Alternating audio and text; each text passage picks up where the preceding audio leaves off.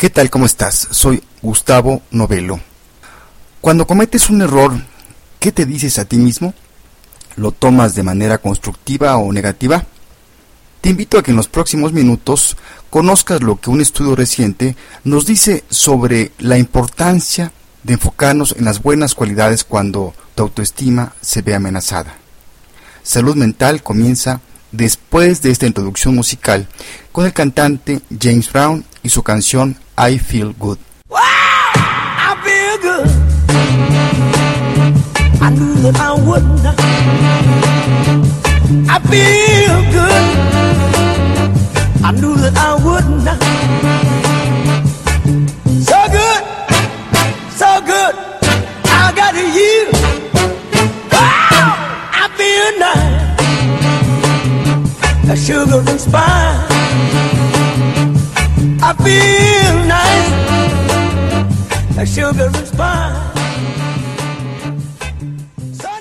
Me da mucho gusto que me acompañes una vez más en otro episodio de Salud Mental, en este caso el número 109.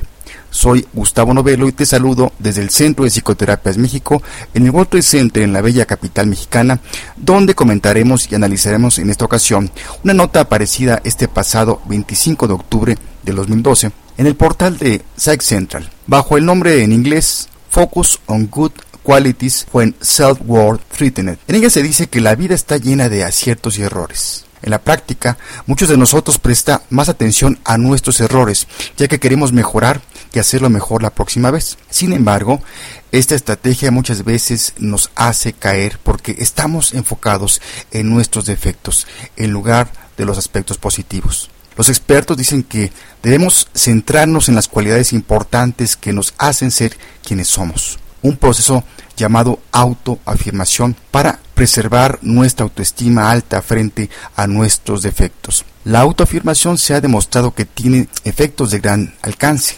Las investigaciones sugieren que puede minimizar la ansiedad, el estrés y la actitud defensiva asociada a las amenazas a nuestro yo, mientras nos mantiene abiertos a la idea de que hay un margen de mejora. Los nuevos estudios de investigación en el proceso de autoafirmación han profundizado en investigar reacciones neurofisiológicas que podrían explicar cómo la autoafirmación nos ayuda a hacer frente a las amenazas a nuestra propia integridad. Los resultados de un estudio reciente publicados en la revista Psychological Science, conducidos por la investigadora principal Lisa Legold de la Universidad de Clarkson, dice que, aunque se sabe que la autoafirmación reduce la amenaza y mejora el rendimiento, se conoce muy poco acerca de por qué sucede esto. Y no sabemos casi nada acerca de los correlatos neurales de este efecto. Legold y sus colegas partieron de la hipótesis que la autoafirmación nos hace más abiertos a las amenazas y retroalimentación desfavorable. Y debe también hacernos más atentos y receptivos emocionalmente a los errores que hacemos. Los investigadores también tenían la hipótesis de que estos efectos sobre la atención y la emoción se podían medir directamente en la forma de una respuesta cerebral bien conocida y llamada ERN, Error Related Negativity, o error relacionado a la negatividad.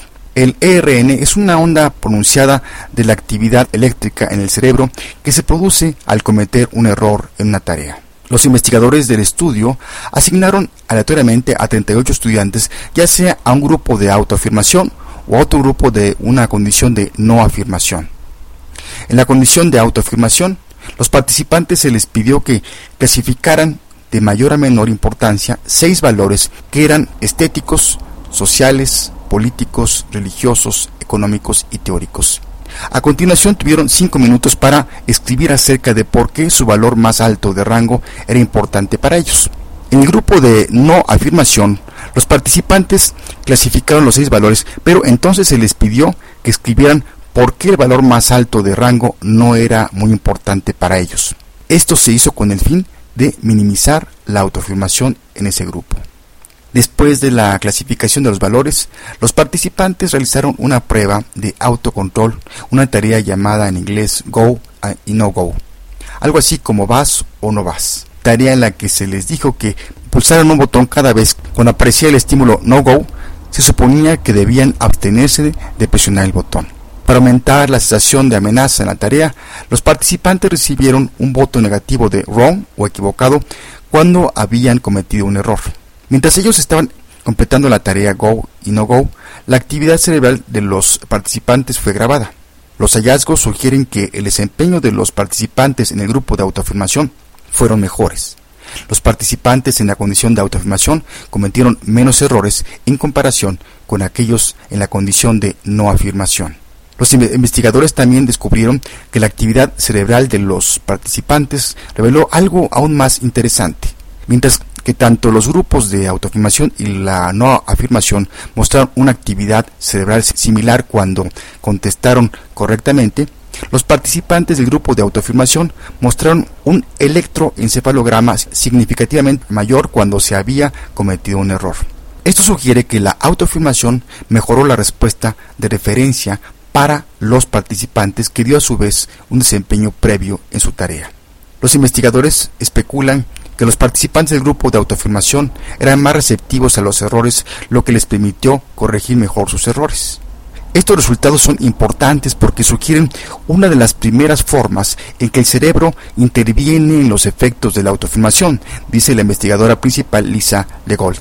Si bien estos resultados ayudan a desmitificar los mecanismos que subyacen a la autoafirmación, también puede tener importantes implicaciones prácticas. Según Legold, los profesionales que estén interesados en el uso de la autoafirmación como una técnica de intervención en la programación académica y social podrían estar interesados en saber que la estrategia produce efectos neurofisiológicos medibles. De Gaulle dice que, en última instancia, esta investigación ayuda a mostrar que el error relacionado con la angustia y nuestro conocimiento de la misma en realidad puede ser una buena noticia. Esto puede explicar por qué las personas con una fuerte respuesta de autoafirmación reciben la retroalimentación en forma constructiva, mientras que las personas con baja autoafirmación pueden tener una baja autoestima cuando se enfrentan con retroalimentación al tomarla de manera negativa. Yo también añadiría que este estudio refuerza lo que seguramente tú has visto en personas que cuando cometen un error se autoflagelan, diciéndose lo tonta o algo peor que no puedo decir en este micrófono, y esto por supuesto les merma en su autoestima. En cambio, hay personas que cualquier error lo ven como un área de oportunidad para aprender, y al, reformular esto de esta manera, su autoestima precisamente la reconstruyen y se fortalece.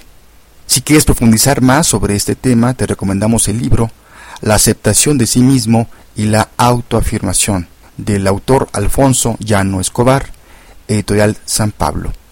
Cerraremos con una frase célebre en este caso del escritor y psicoterapeuta argentino Jorge Bucay que dice, Solo si me siento valioso por ser como soy, puedo aceptarme, puedo ser auténtico, puedo ser verdadero. Pues bien, llegamos al final de este episodio número 109.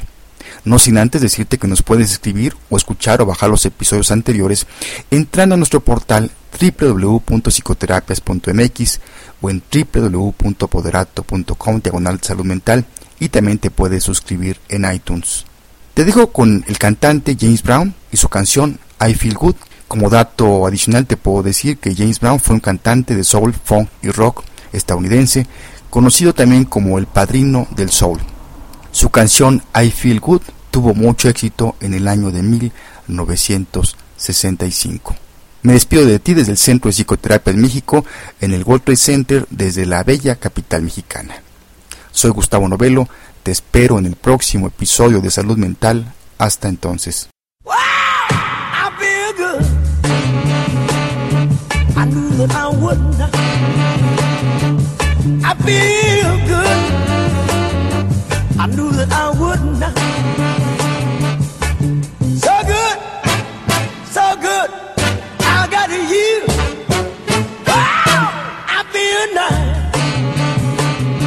A sugar and spice. I feel nice, a sugar and spice.